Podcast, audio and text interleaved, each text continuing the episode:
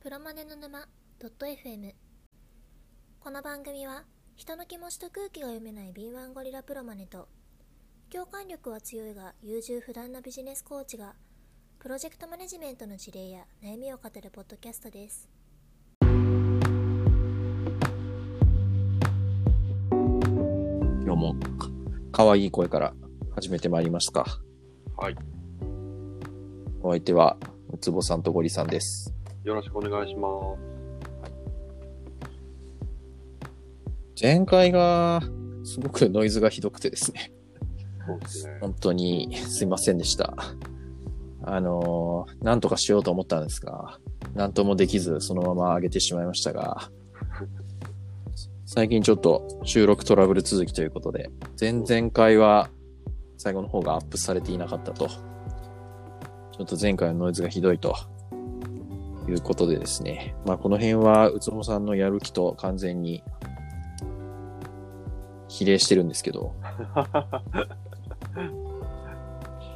いやでも頑張ってやらなきゃいけないと思うと続かないじゃないですか。そうですね。適当でもいいからとりあえずやるみたいなうん。スタンスなので、そうですね。ハードル下げないと。そうなんですよ。なので、クオリティは求めないと。はい。こう意識しなくても問題がない環境を作っていくっていうことには、ちょっと注力したいと思うんですけど、いいですね。モチベーションに頼らない継続。そうです。はもうそこは、こだわる部分ですね。私が。マとネいーうジこャーとにしたい。で、あ、ありがとうございます。12月です。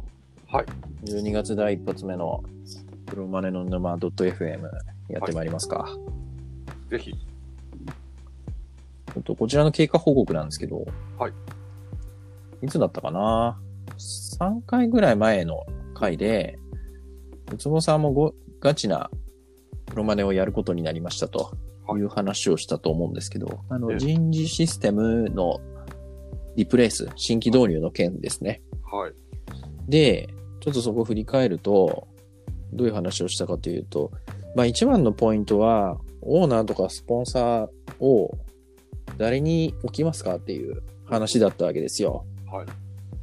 えっ、と、社長に GO をもらったんで、社長が最終意思決定者であるっていうことは間違いないんですけど、ってことは社長がスポンサーオーナーになるのかなっていう話だったんですが、はいゴリさんからアドバイスをいただきまして、まあ、そう、必ずしもそうする必要はないと。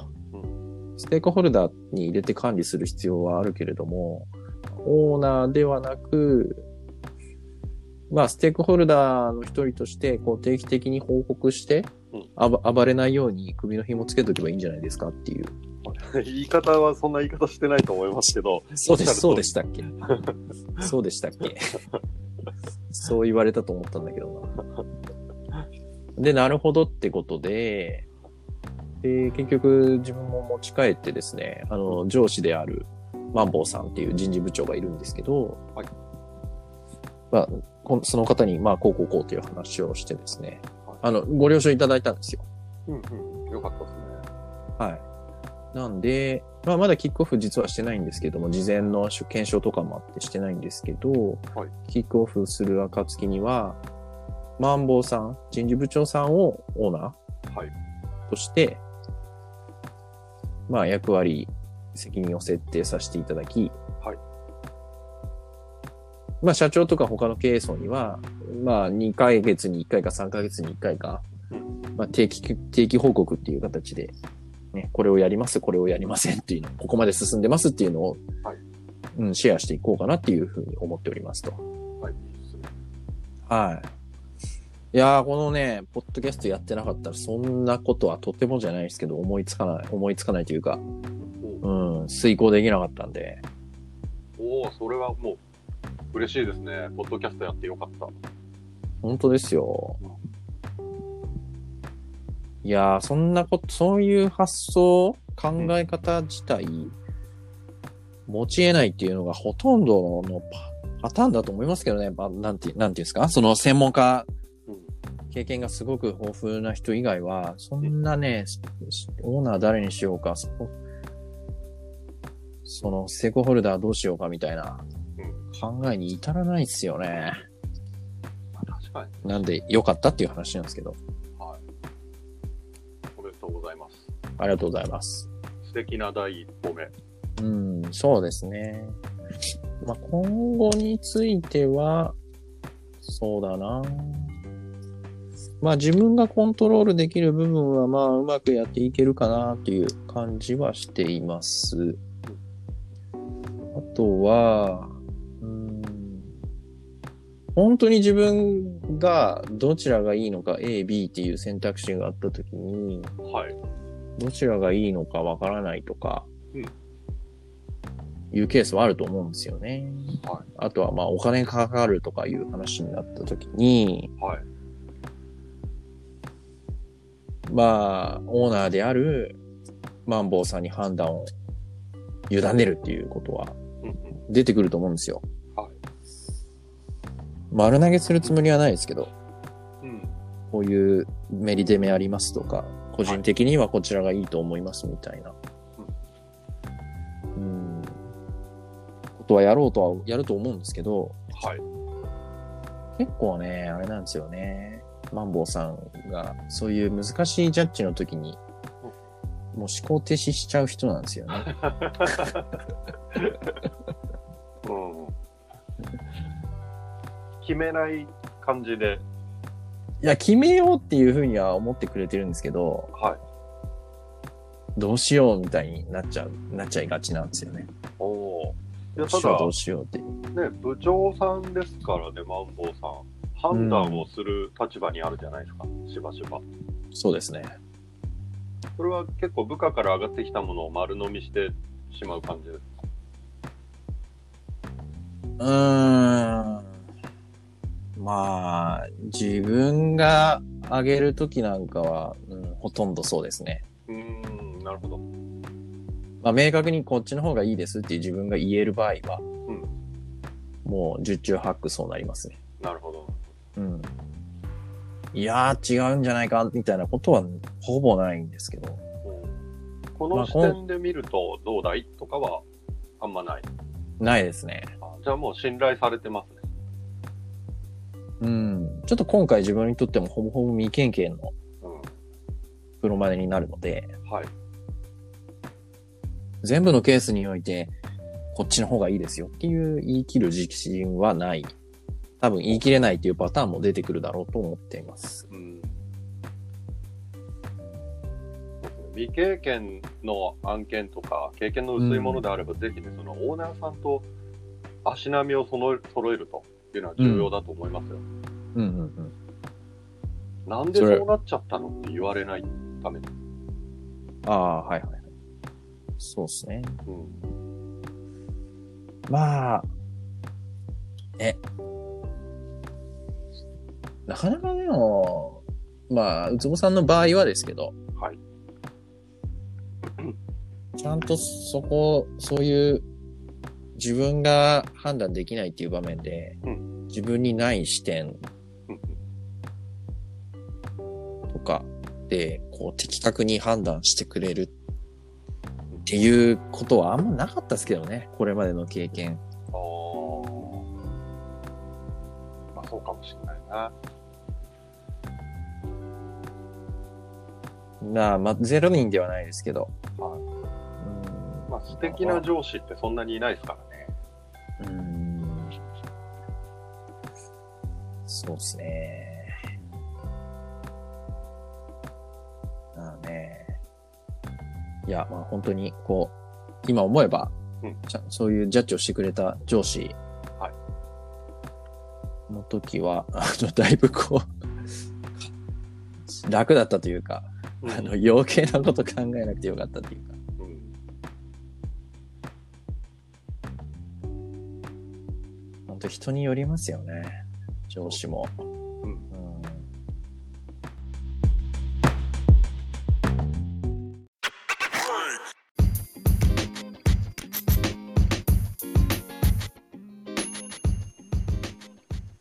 だからまあこのプロマネの話とは微妙にちょっと違うんですけど、上司によって、こう自分がどう動くべき必要があるのか、はいうん、動くべきかっていうのは、なんか結構、社会人やっていく上では重要なテーマではありますよね。そうですね。うん。どうですか、森さん、なんか、今ね、ご経験から。うん。私そこすごいあの上司をのタイプによって対処法を実は決めてます、ある程なんですか、それは。度あーと上司をまず6つのタイプに分けておう 基本の対処法をこう紙に書いたんですこれだいぶ昔ですけどおうこれなんかね若い人に説明するために作ったんですけど、まだ持ってましてそれをじゃあ、教えて、教えてくださいよ。今日その話しましょうよ。そうですねうん。はいえー久しぶりに僕もこれは久しぶりに見ましたけど、いやー、その上司のね、対応を悩んでる人なんてほとんど、ほうんとんどいるんじゃないですか。ほとんどいるっていう日本語おかしいですけ ど。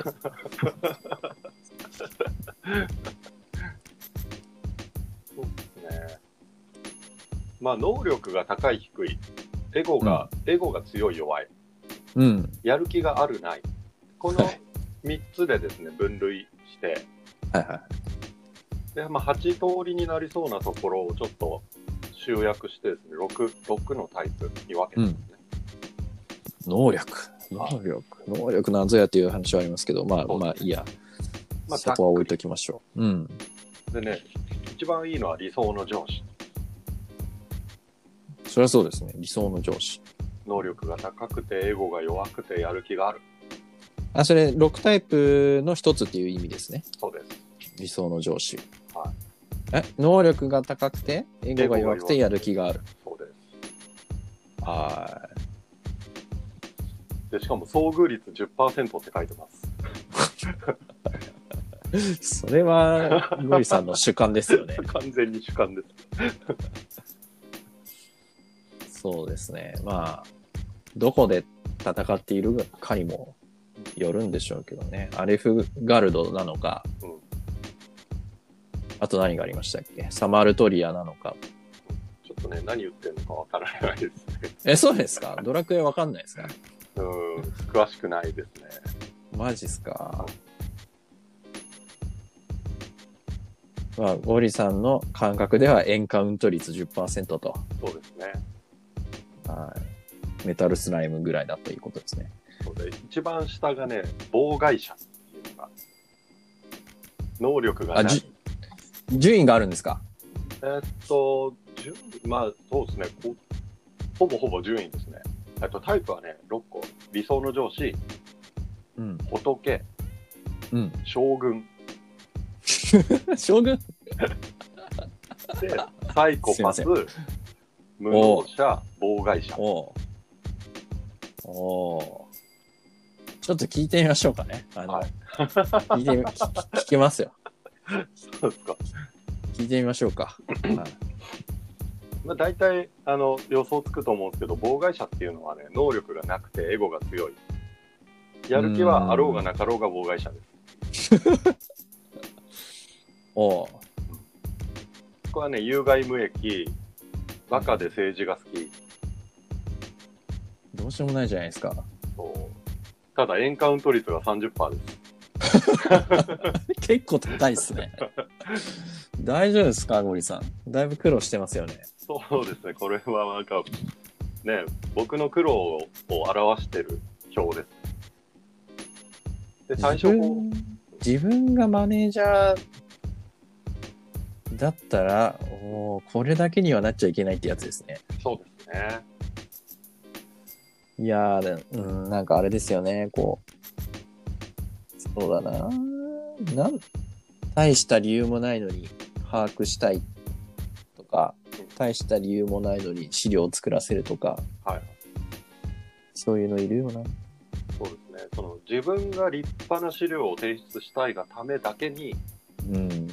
なんかいっぱい書かせるみたいなのは、うん。ただの英語なんですかね。うん。そうですよね。はいで、自分でそれをまとめて作る能力がない。うん。ただの有害無益っていう。 で、対処法がね、排除か回避の検討。でなかなか、むそうですけど、はい。それが難しいシーンは多いと思うので、うん。排除か回避が難しいならば、自分に有利な証拠を残しつつ、うん。できる限り距離を取れ。うん。ですね。あまり関わってはならんよ。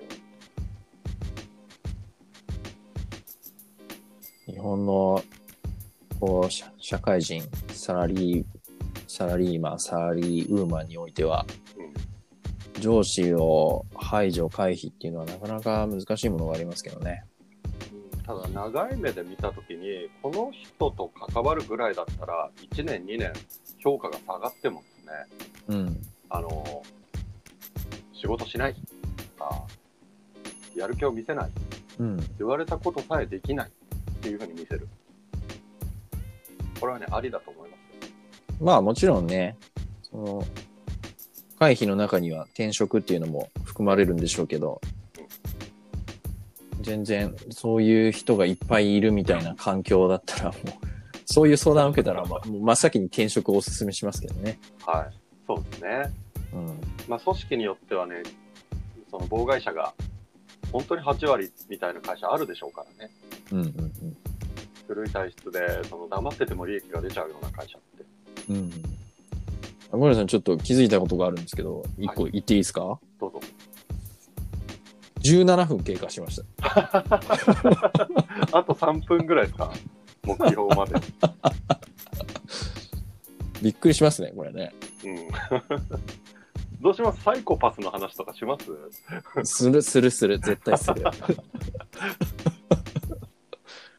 上から4段目がサイコパスなんですけどこれ、そっか、どうしましょうね。これ、あの、一回、こう、時間気にせず、うんとりあえず喋っていきますけど、はいまあ、30分ぐらいで一回切りますか。あの、次週に持ち越しみたいな感じで。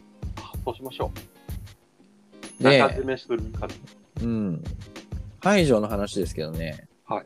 これは、あの、ぜひ、ゴリさんは見ないと思いますけど、うん今週、ウツボさんが見た、うんザ・モーニング・ショーっていうはいド,、ドラマがあるんですけど、アップルが作ってるドラマがあるんですけど、ほうほうアップル TV プラスっていうのをですね、はので見れますが、ちょっとこれを見るとなかなか、はい、勉強になります。ああなるほど上の方を排除する方法うん、まあそうですね。まあ、まあ、まあそういうテーマのドラマではないですけど、うんうん、まあそういうこうエゴと権威にまみれたこう環境の中ではいどうやって生きていくかみたいなところのヒントにはなりますね。なるほうんどもう現代人の悩みそのものですねうん、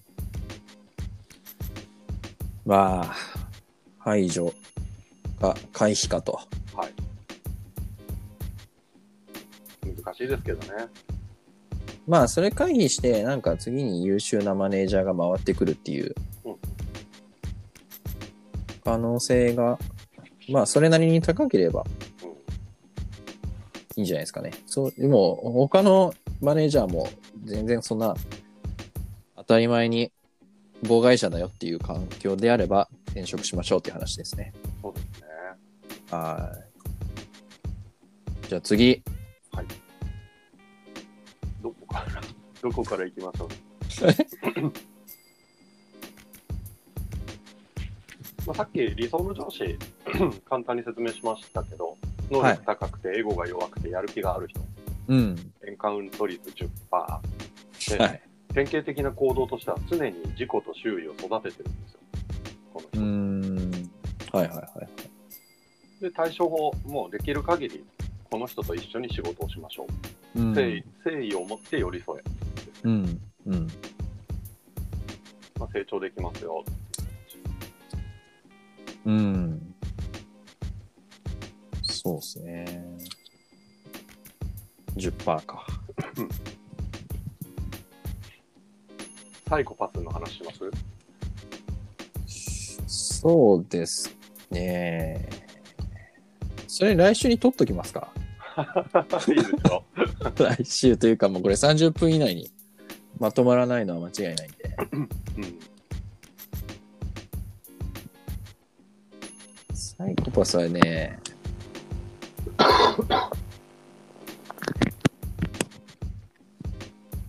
お席ですねはい。将軍気になりますけどねとっても将軍でも、あの、イメージしやすいと思いますよ。ちちょっと待ってくだい。さい将軍は、まあ、間違いなくエゴは強いですよねはい。エゴが強くて、すごい、あの、攻め、攻め気が強い。はい。あの、カテゴリーとして、あパラメーターがさ能力とやる気なんですよ、残りが。攻め気とか書いてない。でも、やる気もありますよね、将軍は。はい将軍え、能力が低い高い。だから全部高いですね。能力、英語やる。ああ、だから、あれか。ああ、なるほど。パラメーター、能力、パパラメーター的には一番いい、いいじゃないですか。いいわけですね。全部高いです。英語が高い、英語が強いっていうのはマイナスパラメーターなので、あ、そうかそうかそうか。これはね、まあ、一時代前であれば、うん。あの、トップにふさわしい人って言われるわけですよ。英語が強いのもう含めて。ん。うでもんこ。れ、古いカリスマ性と私は定義してます。うん。今はこれは実は理想の上司ではない。うん。これね、何を生むかっていうとね、うつ病の部下を生むんですよ、結構。うん。まあ、よく見ますね。で、エンカウント率10%。うん。対処法としてはね、これ判断しようぜっていう感じで、は耐えれば成果も成長も信頼も獲得できます。はいはいはい。ただ、心身の、自分のね、心身の危険を感じたら距離を取れ。うん。眠れないだとかなんだとか出てくるぐらいだったら、一旦距離を取りなさいと。うん。まあ、だいぶ減ったとは思いますけどね、こういうタイプ。うん。もう、いまだにまだね、いいかな。エゴを強調すること自体が、あの、いいことだっていうふうに思ってる方って少なからずいますから、うん。能力高い人ほどそういうのありますし、はい。軍曹でもいいんですか一緒です。はい。鬼軍曹みたいな感じですね。ああ。将軍。ジェネラルですね。はい。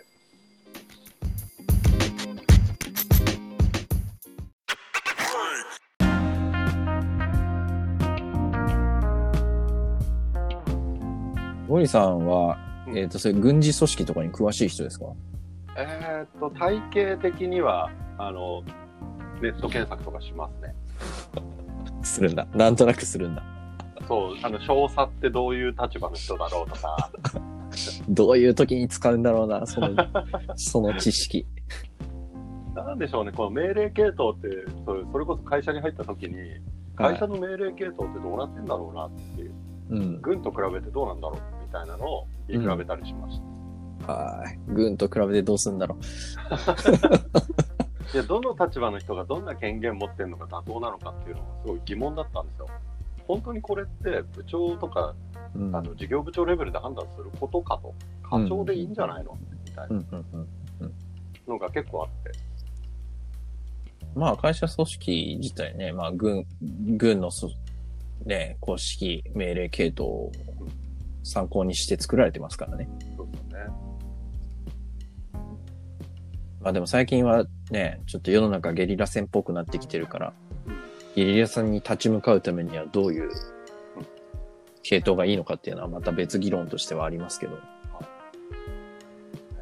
小さなチームで柔軟にみたいなのがう世んの流れですよね。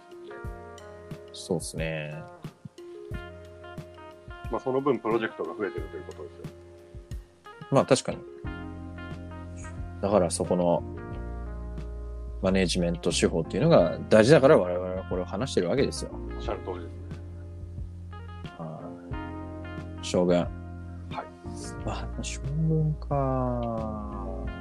だから、あーだから昔は良くて今は合わないっていうのは、今言ったそのゲリルさんの話とも関連してますね、これは。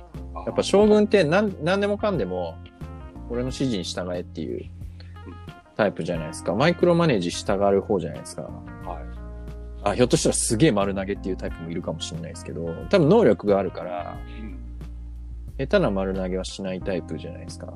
はで、1から10までこういうやり方をしろみたいな。うん。細かく指示してくる。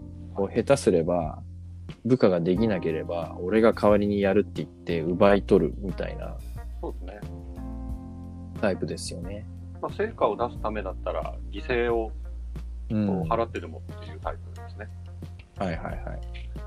だからそこはゲリラ戦の世の中では、こう、末端の意思決定、迅速な意思決定っていうのもある程度求められてくる世の中なのでは、もう俺が1から10まで判断するから全部持ってこいとか、こういうやり方に沿ってやれっていうのは、確かにゲリラ戦の世の中には適してないですもんね。こう、いきなりこう、草の、草むらから、こう、いきなり攻撃されましたと。。は いいうときに、末端の人間には、やっぱそこでの判断っていうのも求められるわけですから、そうですね。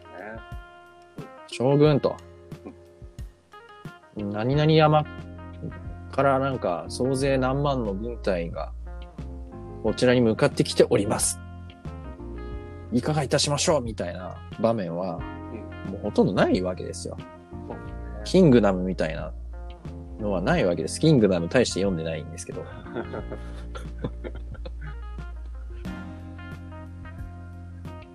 なるほど。で、うーん、耐えるかどうかってことですね。そうですね。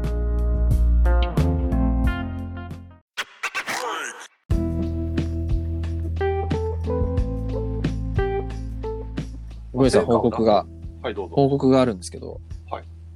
27分ですね。 今、6つのタイプのうち3つまでいきましたよ。 3つ行きましたちょっとじゃあ、あの、さまっときますか。理想の上司、エンカウント10%。がね、はいえー能力が高くて、英語が弱くて、やる気がある人。うん。できる限りこの人と一緒に仕事をしましょう。誠意を持って寄り添えば、あの自分も成長できる。うん。将軍、うん。エンカウント率10%。うん。能力が高くて、エゴが強くて、やる気もある。うん。うんで古いカリスマ性です。うん。変えれば、成果、成長、信頼が手に入りますけれども、うん。心身の危険を感じたら距離を取りましょう。うん。で妨害者。うん能力とエ、能力がなくて、エゴが強い人ですね。うん。やる気はあってもなくても妨害者。うん。まあ、有害無益なので、排除か回避を検討しましょうん。う。まあ、それが難しいならば、自分に有利な証拠を残して距離を取りましょ残りは何でしたっけう。仏と、サイコパスと、うん。無能者です。まあ、無能者はなんかね、想像つきますけど、うんちょっとサイコパスがやっぱすごい気になりますね。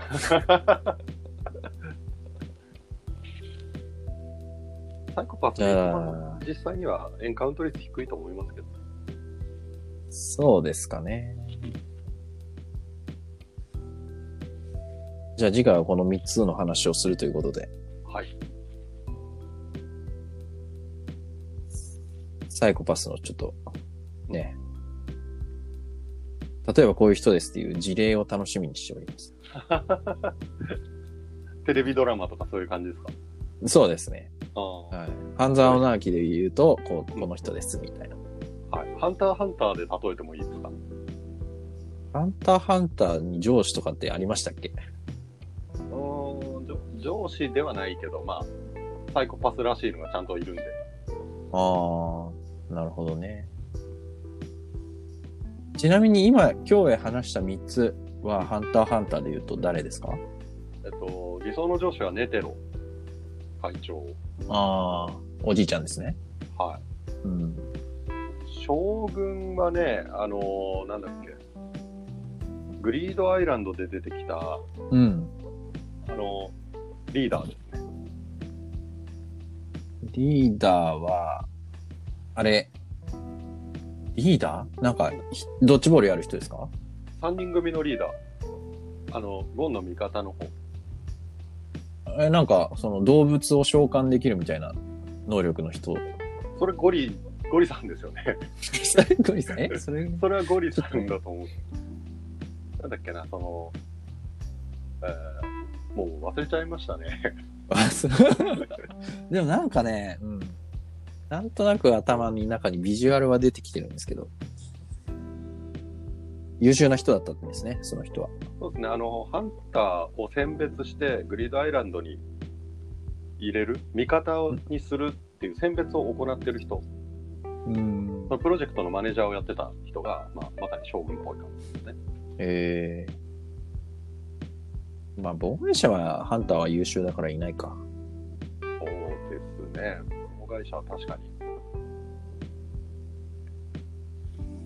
ハンターハンターの話はどんくらい通じるのかなワンピースの方がよくなんか上司の下りではよく聞きますけどね。私自身がワンピースほとんど読んでないんですね。いや、うつぼさんはあれですよ。3巻ぐらい読みましたよ。あ、同じぐらいです。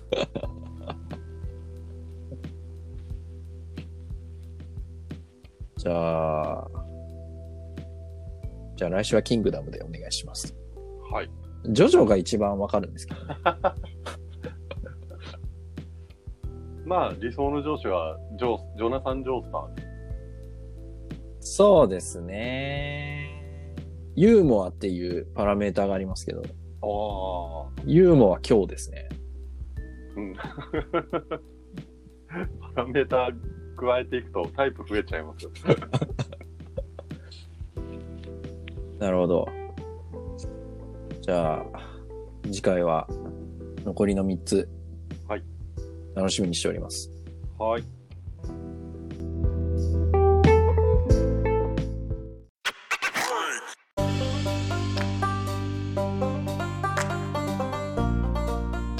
じゃあ、お知らせやって終わりますか。